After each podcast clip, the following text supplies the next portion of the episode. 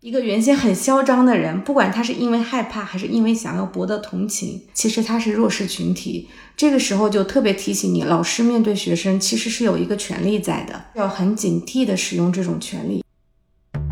欢迎收听《现在进行时》，这是一档由未来预想图推出的播客，关注设计、城市、商业、文化，连接你的理想生活。推荐使用小宇宙、苹果 Podcast、Spotify 订阅收听我们的节目。你也可以通过喜马拉雅、网易云音乐、荔枝等平台收听。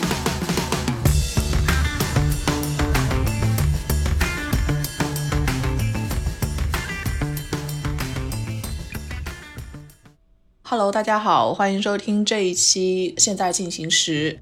我是未来想图的主编赵慧，这一次我们请到的嘉宾是我的朋友陈静书。陈静书呢，最近一直生活在美国，他是阿肯色州一所高中的中文老师，然后平时他也是作家，也会翻译很多书籍。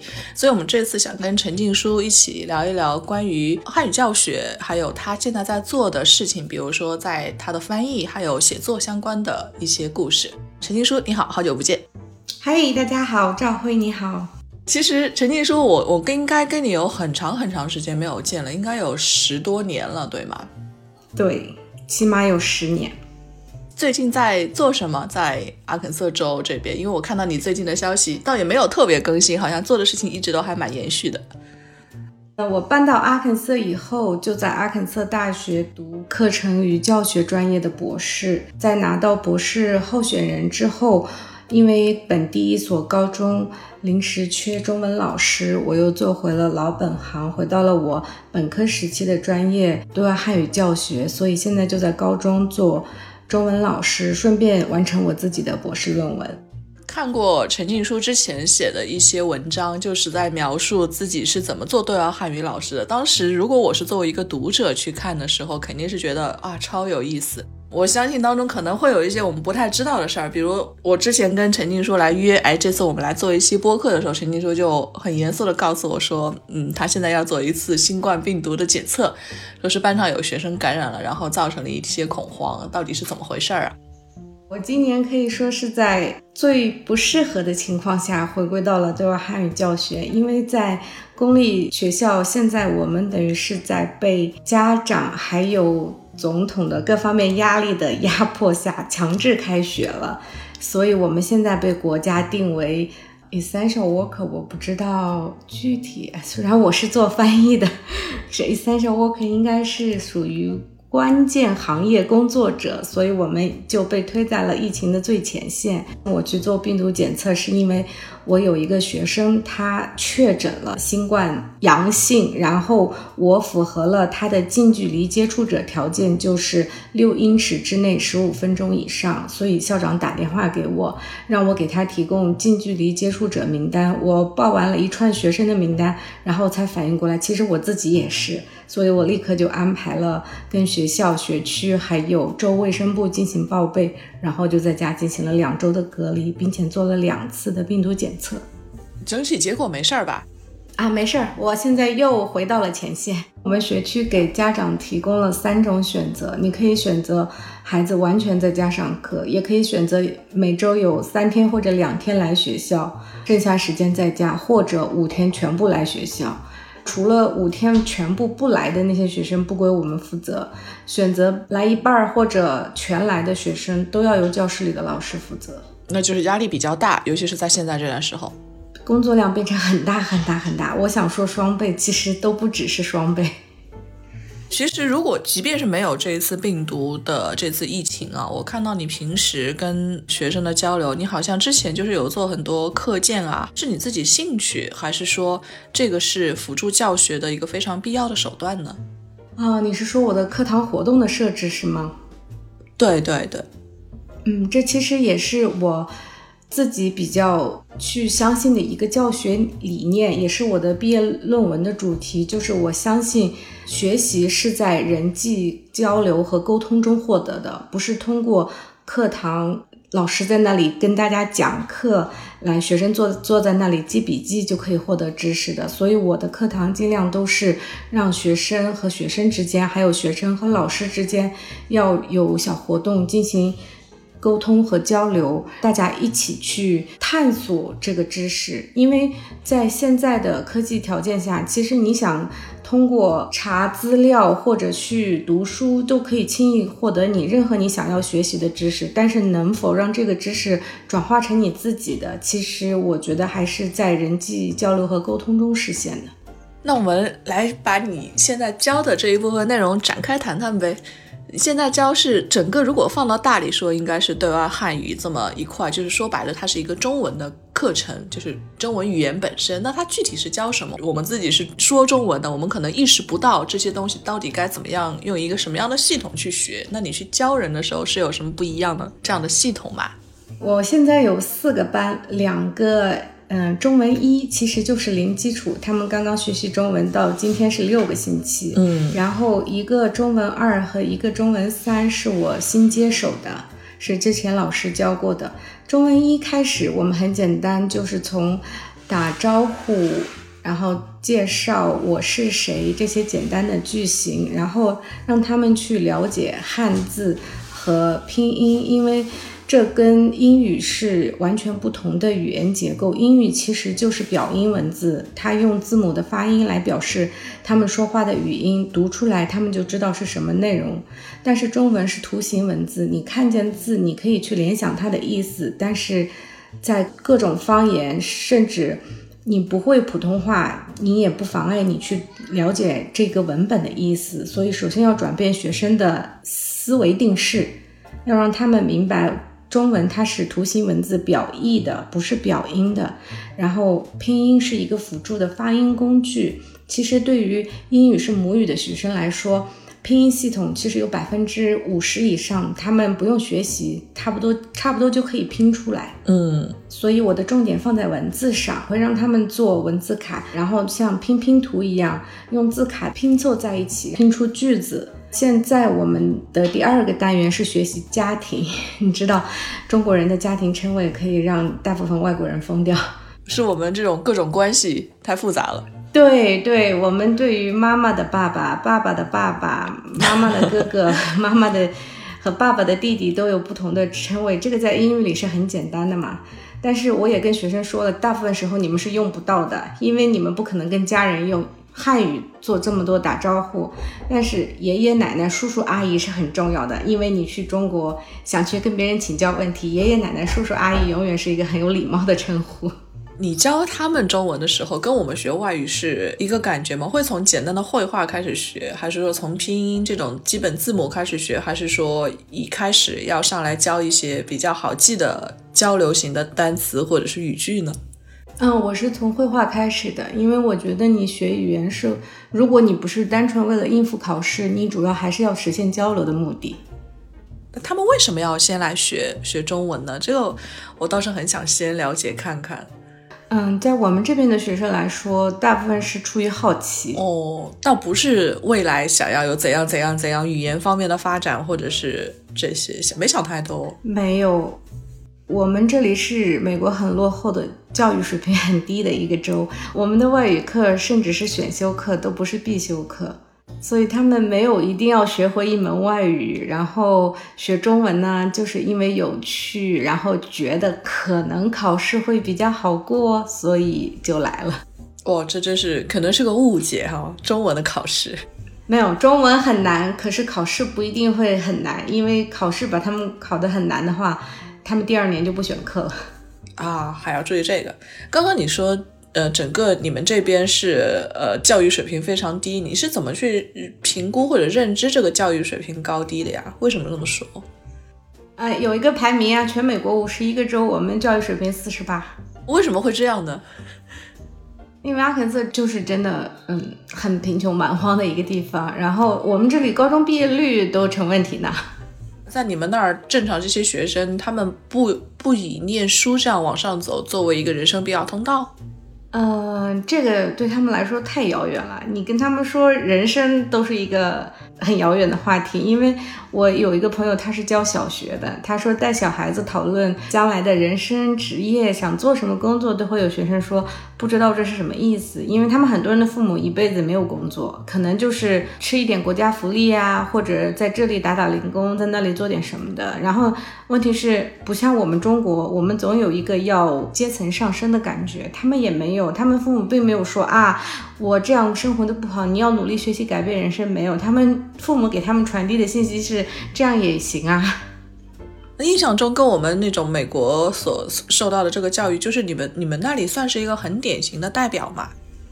我们是非常典型的落后那一方面的代表，一直到今天，我们州还有很多人在坚持新冠就是流感呢。特朗普都已经中招了，现在他们还这么说。对呀，就是因为他中招了，所以我们州的人就更激动了，说你看，连总统他的防护应该是最好的，他都中招了，可见这个病毒我们根本不用防护。现在请大家不要戴口罩，现在到处都在这么说。那你们在课堂上会要求戴口罩，也没有说强制？我们州法律强制了，但是我的学校还好，我听别的老师说过，有些学生就是父母就是告诉他不要戴口罩，他到学校来就是一定会破坏规矩。啊，真的是有点很难想象哈，就是大家会这样去坚持一个看起来不是那么 有效的一个方法。你们现在在正常学这些课文啊或者课程的时候，比如说像你刚刚说到的那个中文一这些小孩儿，基本上都要都要教一些什么呢？在一开始的初级课程里，因为我们很难想象，哎，一级找了一个一个最初级的学生，他们可能要学习什么方面的内容？学习上一些基础的汉字、基本的对话，然后我每一周会有一个文化单元。我们不仅仅学习家庭称谓，我还会介绍我们中国人取名字、名、姓是怎么来的。我们有百家姓，然后名，其实我们父母会挑选一些特别字，跟美国人不一样。可能你一个班里会有四个 Jennifer，五个 Madison，都是很正常的。我们中国人虽然会有重名，但是每个人的名字在父母来说都是很特别的取出来的，这个很不一样。然后我还会介绍一下独生子女政策，然后我们会讨论一些家庭称谓，为什么会有这样的家庭称谓，为什么会有堂表这些，我其实会大量的用英语来跟他们讨论。就是学语言不仅仅只是学那几个字嘛，你也要了解背后的文化背景。所以我不介意用英语来跟他们做这样的学习，因为毕竟是他们的母语，他可以学习到很多知识。你反过来想想，我们学英语的时候，其实我们也读了很多翻译作品，我们是通过那些翻译作品里的文学世界去了解整个这个语言背后的国家，它的它的生活环境，它的文化环境，对吧？嗯。如果只是学课本上那些句子，我们的英语进步会很缓慢的，我觉得。如果教他们绘画的第一个单词是什么呢？会是你好这种？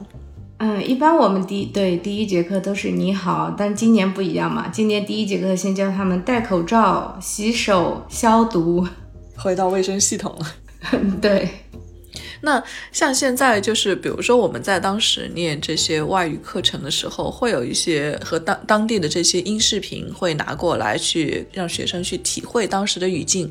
你们现在会有吗？你会拿中国的一些，比如说对话的视频啊，或者是一些电视节目或者是什么，给他们去听听感受吗？会，尤其是现在我们。要大量的使用线上教学工具，所以就会弄很多视频，而且现在的教学手段也很发达嘛，有一些软件它会帮助你把一段视频做成随时可以停下来插入问题的，这样做成一个课件给学生去一边看一边回答问题。你都会给他们什么？是我们生活当中这种电视，或者是纪录片，或者是什么？还是说有大家直接录下来的这种中国人之间的交谈？有一些我会找。YouTube 上的，比如说去中国旅行的外国人，他们录下来的对中国方言的感受。比如说有一个人，他会问很多很多中国人用自己的方言说“吃饭了吗”这样的问题，然后我会给学生听。然后还有些也是外国人在中国生活的经历，介绍一些中国的习俗，他们觉得。很惊讶的地方，很不一样的地方，给学生看。有的时候，一些真实语料，我会让自己的孩子，还有朋友的孩子录一些小对话，然后让学生去看。他们会觉得中文是个很难的语言吗？难接受吗？尽量不要给他们这样的想法。我尽量不会让他们觉得中文很难学。其实，就我自己来说，我觉得任何一个语言，你要学得好，都要花很多的时间。中文确实很难，但是不见得就特别特别难。如果你只是想泛泛而学，其实任何一个语言你都可以在两个月之内学会说一些简单的“你好，你叫什么名字？谢谢，这个东西多少钱？”你都可以学会。但是任何一个语言，你要想再上一个台阶，我觉得所花的时间应该都差不多。你有遇到过他们和我们想象当中对中文有些什么不一样的反馈吗？主要是文化方面的比较多，语言其实还好，因为他们已经知道这是一个门外语嘛，所以就很多不一样的地方，他们自己应该已经调整过心态了，就会觉得啊，这里是这样的。但是文化上的震惊会比较多，文化会有什么震惊啊？比如说有一次我给他们放了中国的一个青春片，叫《闪光少女》，是一个挺有意思的电影，学生们都挺喜欢的。但是其中有一个内容，就是几个小孩是主要角色。一个男孩说啊，我想加入你们这个队伍。然后那两个女孩就说不行，你太丑了，颜值即正义。这样的话，其实可能在我们听来非常正常，可能朋友之间也会这样开玩笑。但是在美国高中生看来，这个话就非常不礼貌，非常不好。尤其是从影片的正面角色的主要人物口中说出来，他们就很震惊，就是怎么会这样？跟朋友说话，这是他们在课堂上提出来的，之前我没有想到的。可能这些也是我现在在中国社会当中会有一些讨论的话题，就是尤其是涉及到男性或者是女性啊，或者是沟通的方式问题。可能之前很多影视节目当中并没有那么注意，我们现在回头看，的确都也有这种我们看上去不太舒服，或者是哎好像不应该这样的东西。对，你有什么那些让你印象比较深刻的学生吗？这里的学生跟中国的学生太不一样了，他们主要的生活是在打工、挣钱、修车，他们学习只是他们生活很小的一部分。印象深刻的学生可能还是之前在大学的学生，大学有些学生他们因为。嗯，自己生活的关系，可能之前有学业中断了一半，现在又回来读书。因为我教的是大学的师范生，他们可能有的已经在中小学做过一段时间的那个兼职，现在又回来想拿一个正式的教师资格证，所以又回来读这个学位。然后碰上我这样的老师，其实他们心里是是有点瞧不上的，因为第一我是外国人，第二他觉得他已经进入。教育这个行业了，他只是回来拿一个学位，所以就在课堂上就会显得很不客气。然后下课你去找他谈话的时候呢，他就会还是会一直是很不客气那个态度。但是，嗯，再谈下去你会发现，其实我觉得学生对老师来说，不管是大学生还是中学生，他还是弱势群体。当他发现，即使我是一个外国人，但是我可以给他的教师资格的考核上做出。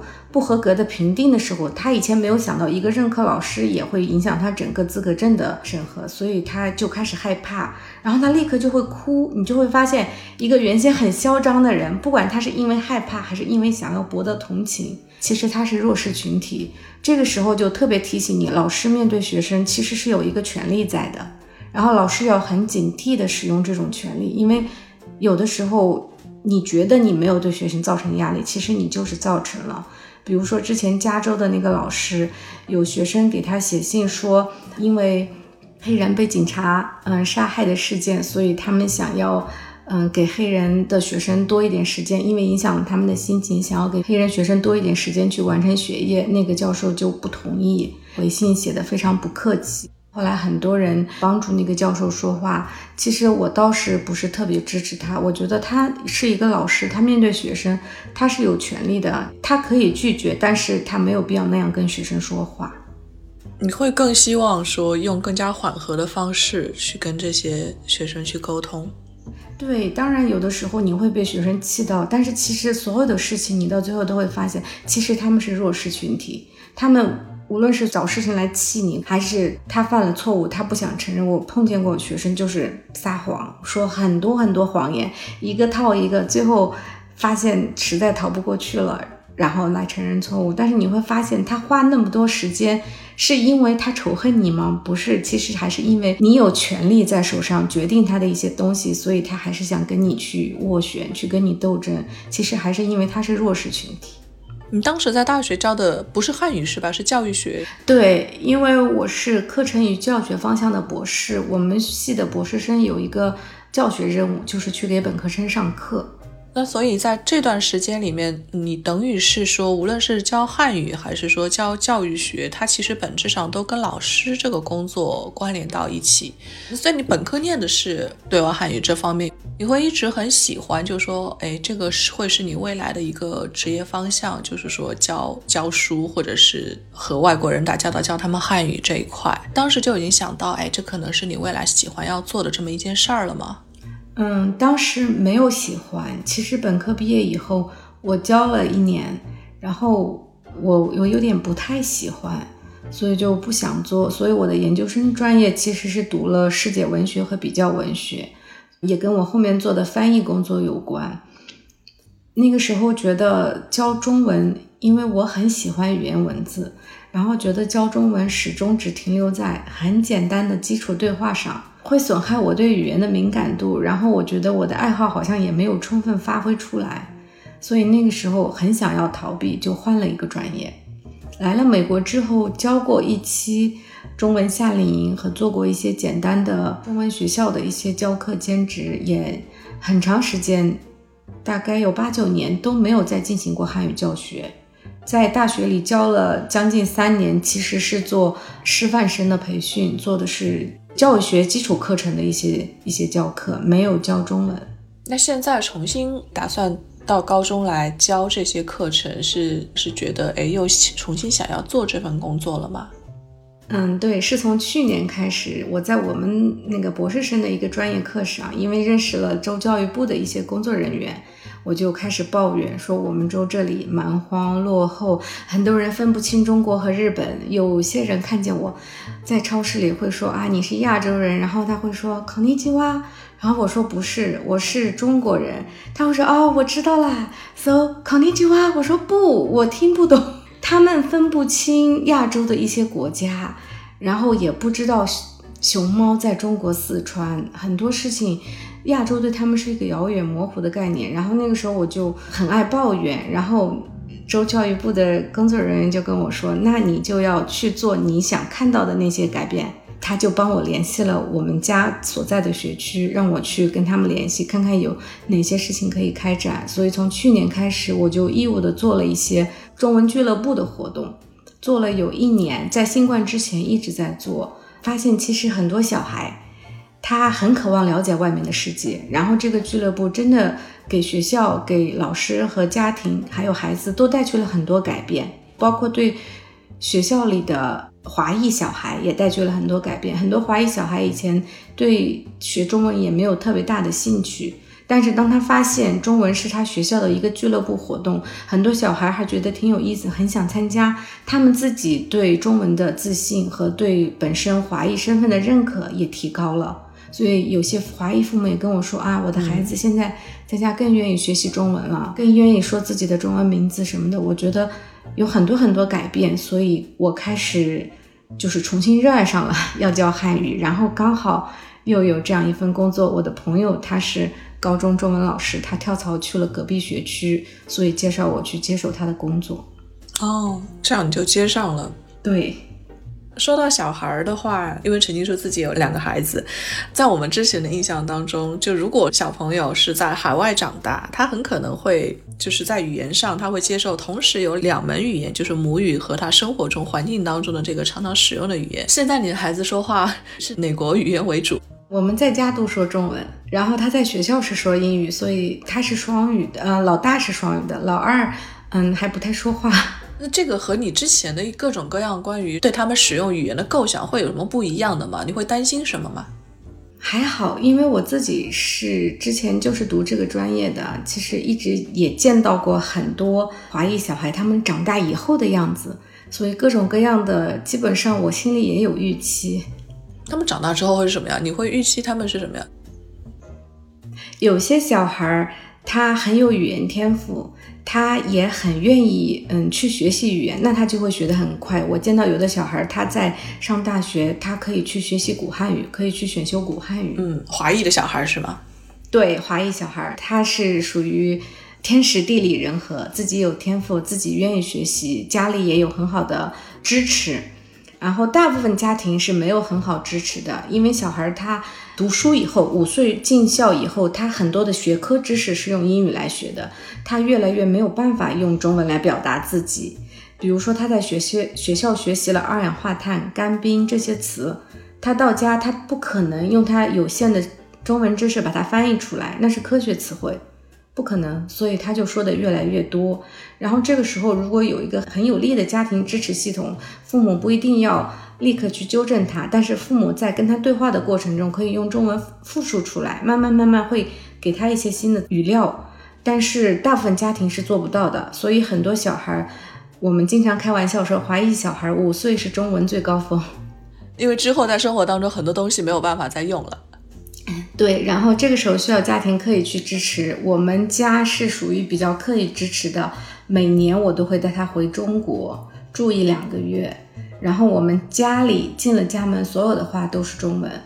有的时候他会说一些英语单词，但是我们可以忽略他，继续用中文回过去，慢慢慢慢就会好很多。然后他就会发现被丢到了一个 只能使用中文的环境里。对对，所以教。自己的小孩和教学生的时候会有什么不一样吗？自己的小孩其实我没有教，这个在我们教学上其实最多只能说这个叫 informal learning，就是非正式学习。嗯，我们家给他提供的所有的都是非正式学习。如果回中国看见路牌上有字，会跟他说他现在的识字量很少。但是如果是教学生，我是有计划的，我。每一个学期小结或者一个学期下来，一个学年下来，我们大致需要达到什么样的学习任务、学习目标，还是要完成的。你说到这个，就是一个很有意思的，在你们教育学上是非正式学习的概念。我们自己在学外语的时候，肯定是正式的和非正式的两条都要走。你会觉得哪一种效果相对来说会更好？是非正式的更加能够让人自然的记住，或者是说去领会很多东西吗？这个其实非常的看个人，有些小孩他非常适应正式学习，你给他一些练习，每天去做，他会很愿意做，他会进步很快。我开玩笑说，我现在中文一六周的学生，有些学生已经比我儿子认识字多了。嗯，像我们学外语的时候，有个很有意思的情况。以我个人来说，我们最早学英语的时候，它应该是一种正式学习的例子，就是从学校里的课程开始的。那我在这边学的日文是从非正式，比如说平时打游戏啊、看动画啊这样的角度去学。嗯，就好比我我们平时如果看到了一个日文单词，我很可能就会。做更多的 这种非正式学习，自己去想，哎，它到底是什么，或者跟人讨论。但如果是个英文，如果又没有什么兴趣，很可能他就略过去了。这个在你们的教育当中，它会是个非常重要的影响变量吗？是，呃教育里，我想最重要的学习里最重要的两个变量就是动机和。我们叫 motivation 和 engagement，动机和持续的关注。第一个就是激发他的学习动机，就像你说的，你这个就是自发的动机，内在动机，不需要我们去激发的。也有学生他对中文有这样的内在动机，那这样的学生你几乎不怎么需要教，你只要给他他需要的练习材料就可以了，在他有困难的时候去帮助。更多的学生你是要激发他的外在动机。他喜欢化妆品吗？我们来聊一下。中文的化妆品怎么说？你喜欢影视剧吗？我们来聊一下影视剧里的这些词怎么说。然后影视剧背后的文化有什么？他喜欢汉字的形状，那我们就说一说汉字的点横竖撇捺，它到底是怎么来的？汉字原先是怎么结构的？总之要找到一些他感兴趣的点，激发他的外在动机。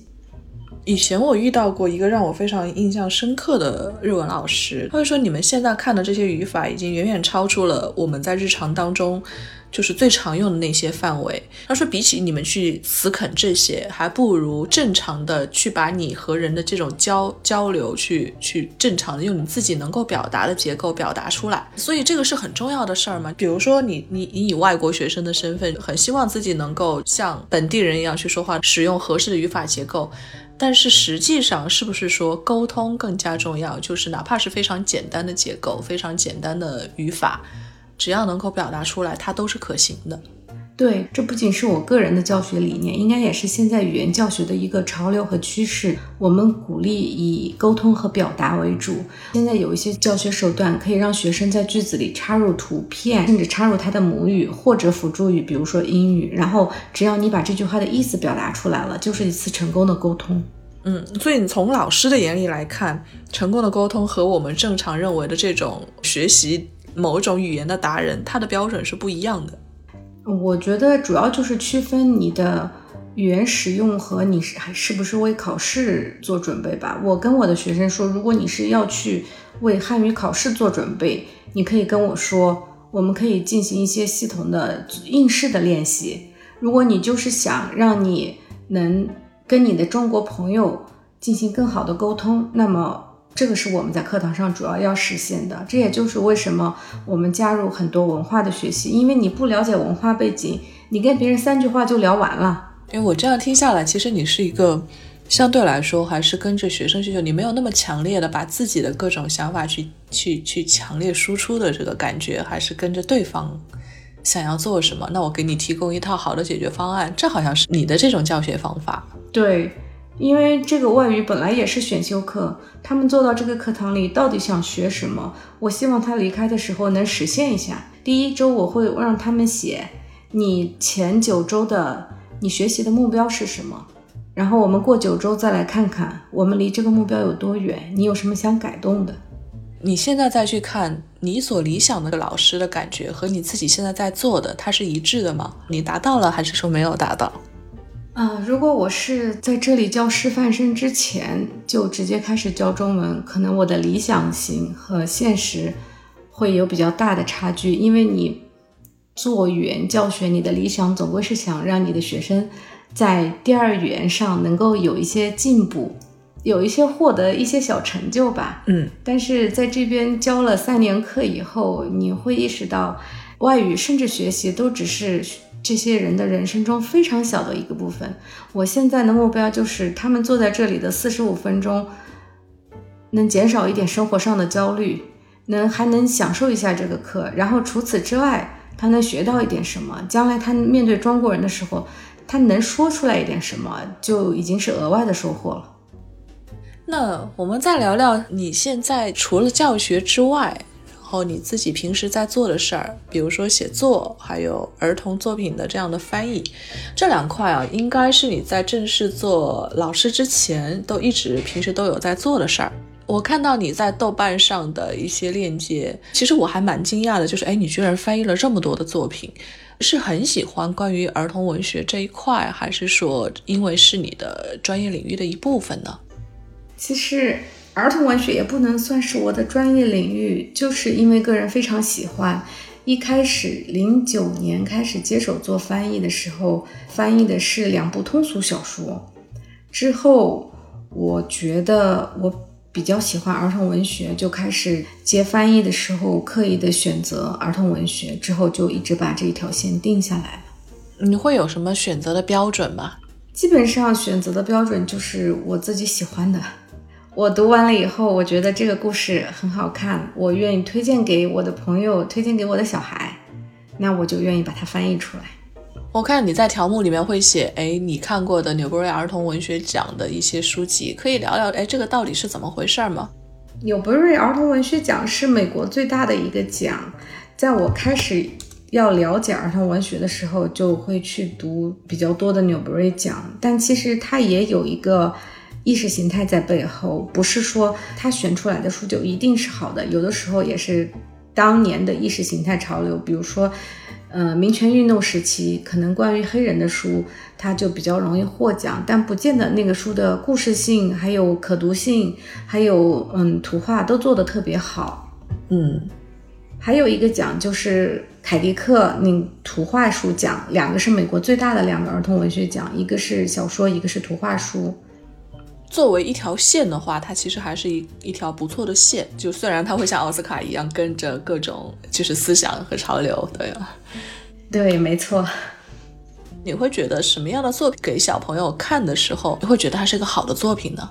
嗯，我心目中的理想型就是《纳尼亚传奇》。首先，它的故事性非常好，它的故事结构很好。故事讲得非常引人入胜，我觉得所有人读《纳尼亚传奇》应该都会喜欢他的故事。然后就是因为我自己是一个基督徒，我觉得作为一个基督徒，他把一个儿童故事，他没有不停的在灌输基督教的理念，但是他的故事充满了基督教的意味，我觉得这是一个基督徒所能写出的最好的儿童文学作品。所以《纳尼亚传奇》应该是我心中的偶像。如果我还要。继续做儿童文学创作，这应该是我最想实现的一个写出的一个故事。如果是真的再去看书中的文字或者是语句，那我们是以我们现在，比如说接触外国作品的时候再去看哈。很多人会去吐槽各种各样的翻译问题，尤其是一些中国的翻译再去翻译海外作品的时候，这个好像它会有一个标准吗？还是说个人判断都是有自己的这条线在的？因为我看到太多人吐槽了，就是大家到底在吐槽什么呢？是觉得他们翻译的不够好，翻译的太太敷衍，还是怎样？你是怎么看这种总是被吐槽的这种翻译问题的？我有一个翻译朋友，特别爱吐槽各种翻译问题，我经常看他写的帖子，所以收获也很多。我觉得现在翻译的问题其实还是那三个字：信达雅。其实说起来很大呀，嗯，信达雅很难的，对。第一个问题，信就是很多人可能他把英语原句读错了，就是意思翻译错了。然后答，我觉得可能就是他嗯理解了那个意思，但是他翻译的时候没有把那个意思再翻译到文化背景里去。还有雅，就是他意思都理解对了，他翻译出来的也很正确，但是作为中文来说，他语言不优美。嗯。我觉得这是大家就是大家吐吐槽的主要问题吧。我看我朋友写帖子，他捉出来的错基本上也就是这三个方面的问题。很多读者可能未必是像你们做翻译这样专专业的工作一样去挑错，他会有一个很直观的感受，会说这本书翻译的我好像看不懂。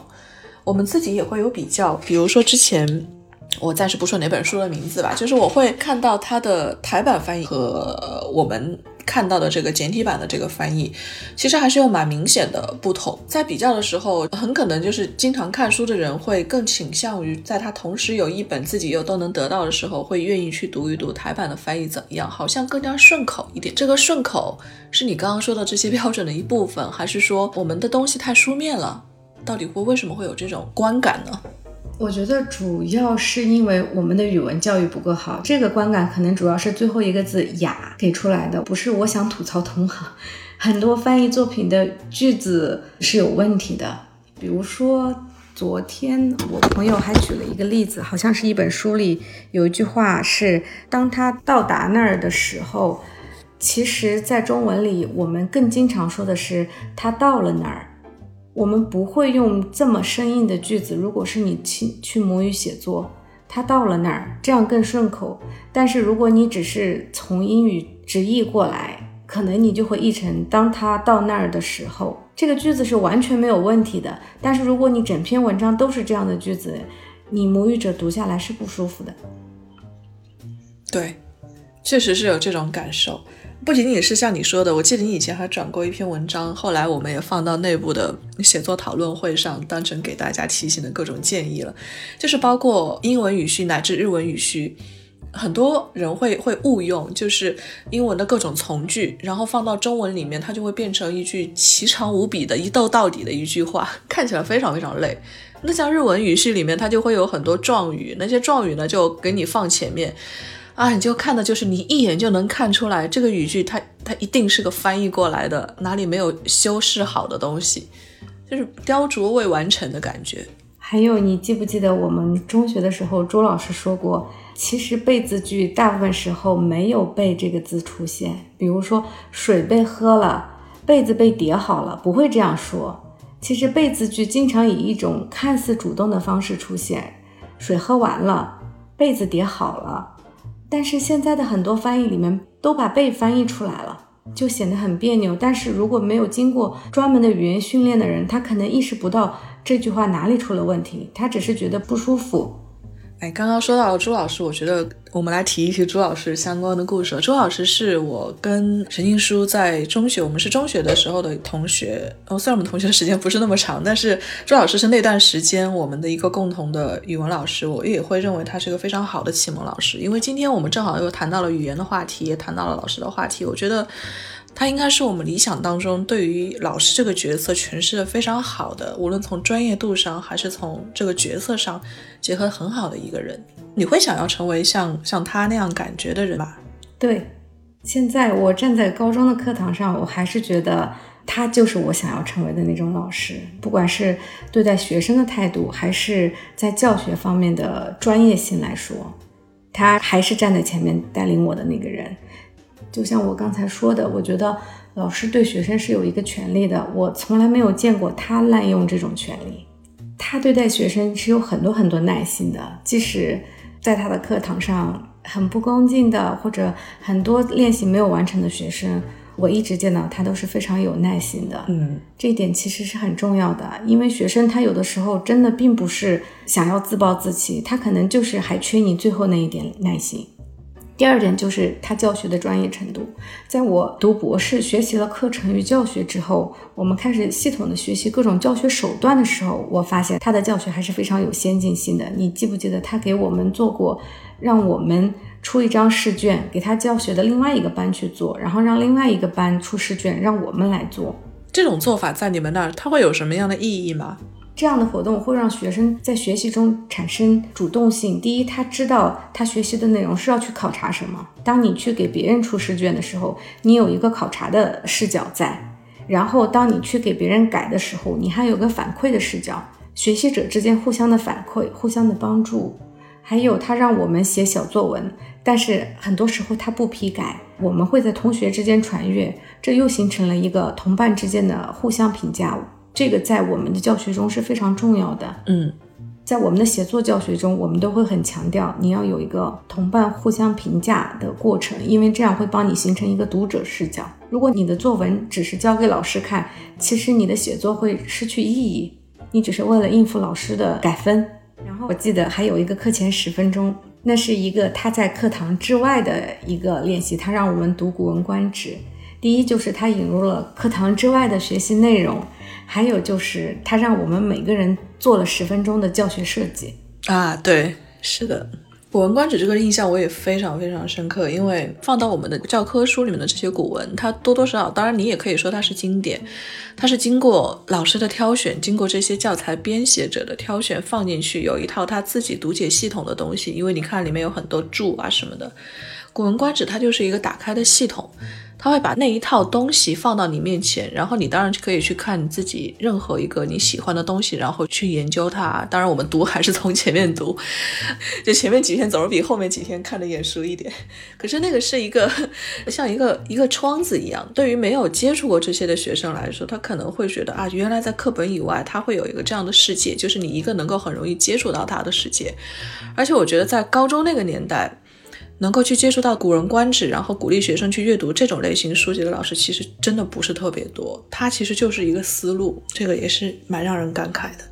而且我们现在的教育里特别强调，嗯，社会情感学习。我觉得其实，在我们高中的时候，朱老师就已经将社会情感实践做得很好了。比如说，我在高中的时候，其实就在写小说，写完了拿去给他看。其实正常老师，嗯，他会首先说你要去高考，你要去好好学习。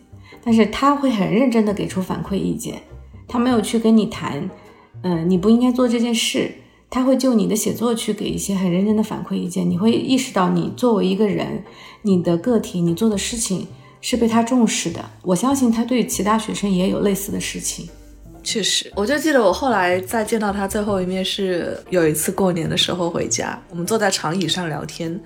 就是到后来的很多关系，包括我们毕业之后跟他的关系，其实已经超过了老师和学生之间的关系，更多的是去探讨很多对你生活当中各种各样事情的看法。我觉得有这样的一个人存在，可能对于学生来说，比如说对于陈静书你或者对我，他的认知肯定是不一样的。在我们各自的人生当中，他也起到了不一样的作用。我觉得这个真的是作为一个老师来说，真的是相当相当成功的一一个范例了。你在自己去写作的时候，有哪些人对你影响比较大吗？我的研究生导师，他是写影评的嘛，也是做学术的，所以在读研的时候，我做文学创作的时候，他会给我比较多的意见，主要就是要学会收，他就是觉得我写的东西把所有的话都写出来了。就像中国山水画要留白一样，主要就是做减法吧。我觉得他教我最多的就是做减法，还有不相干的东西要舍得放弃。有的时候我会想写很多很多很多，其实它与这一个故事的主题是没有关系的。然后还有就是要有结构，不能随便想到哪里写哪里。尤其是后来我开始写长一点的小说的时候，我开始意识到写作结构是一个非常重要的事情。所以来美国以后，我又重新做了写作的学习和训练。你这个写作指的是小说这种虚构性的文学方式吗？还是所有的？不是，其实我后来参加的写作训练是所有的，包括学术写作、虚构写作和议论文写作都是在一起的。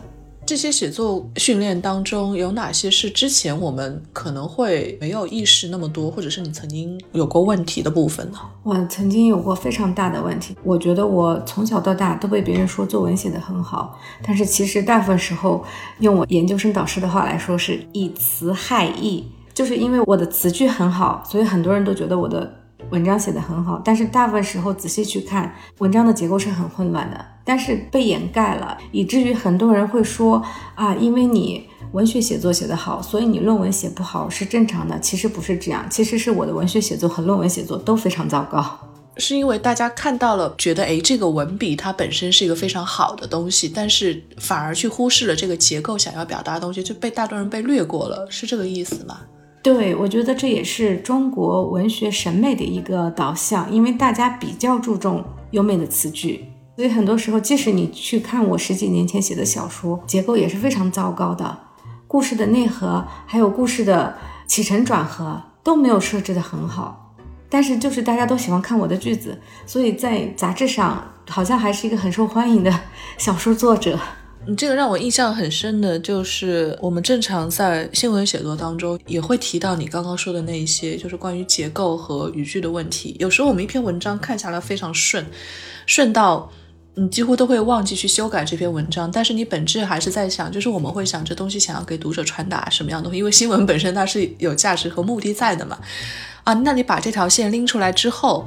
你就会去想啊，这个东西它好像东讲一点，西讲一点，很多东西它没有把它集中的、详尽的去表达清楚。那这个时候这篇文章就是需要修改的。这些东西很可能是我们自己在正常工作以后，到了新闻工作训练当中才会意识到的问题。但是在我们正常的教育的这一套系统里面，我们很多东西是忽视的，这个确实。这也是我觉得很能够给大家的一个建议，就是意识到写作过程当中之前的这个结构和文笔之间的这样的一个区分，哇，这一下世界又会不一样了。对，所以我觉得我三十岁之后的写作都是在做减法。最后想说一说你喜欢哪些作家和作品，你有什么推荐吗？我喜欢的作家其实很老套，托尔斯泰、莎士比亚。美国的戏剧作家尤金·奥尼尔，然后还有就是大部分的童书作者吧。你刚刚说，哎，有些老派，为什么会归到这里去？主要是故事结构还有文笔吧。因为你看莎士比亚，他的故事其实很简单，都是。来自于一些流传的传说，其实你仔细看了，就是两大家族斗争，或者是这个人之间与这个人之间产生了误会。你把故事盒拆开来看，所有的宫斗剧、所有的言情小说、所有的故事，其实都是这样。为什么它的特别经典？我觉得就是他重新结构故事的能力，还有就是文笔。当然，文笔很重要。我们在做写作教学的时候，第一，先是让大家找到写作的故事的一个话题，然后让他们去训练结构，然后我们其实文笔也是很重要，只不过它放在后面。你也在教小朋友去写一些东西，你会把你现在领会到的一些东西就立刻教给小朋友，还是说现在你会教他怎么去写？嗯，我们其实对于低年级的小孩，我们主要是让他去怎么做，而不是让他去背要做什么。比如说，我们从小学议论文写作，我们要说我们要有论点，然后要立论，要论证，然后再要去驳论。但是我们知道是要这样做，我们对于小学生不会这样去说。比如说，想让他们找论点的话，我们会提出一个话题，比如说。巧克力和水果糖，你会喜欢哪一种？然后让他们分组，然后大家开始辩论。然后辩论的过程中，一方提出问题，另一方再去反驳他，这样他其实就完成了驳论。这样几个程序他都做到了，只是我们不让他去背要做什么什么。但这样的事情他养成习惯以后，他进行议论文写作，他就可以做到这些，他不需要去背下来这四块，然后写作的时候照着这四块去抄。最后就是想说。因为我们现在真的是有很长的时间没有再见过你真实的就是生生活当中我们的交流了。我其实很多还是通过你的文字去重新感受啊，小线下陈静书最近是在干什么，在想什么。最近的一些我会感觉到你还是提到了很多读书时候的时光，它好像对你来说还是很重要的。我觉得可能是因为我一直没有离开过校园，当我看到学生处在什么样的处境的时候。就很容易就会想到自己当时在什么样的处境，可能是为了让自己对学生有更多的同理心。还有一个原因，可能就是住在异国他乡嘛，去国怀乡，我觉得可能是这样。那谢谢陈静书参加这期的节目，然后我们下期见。好的，谢谢大家，再见。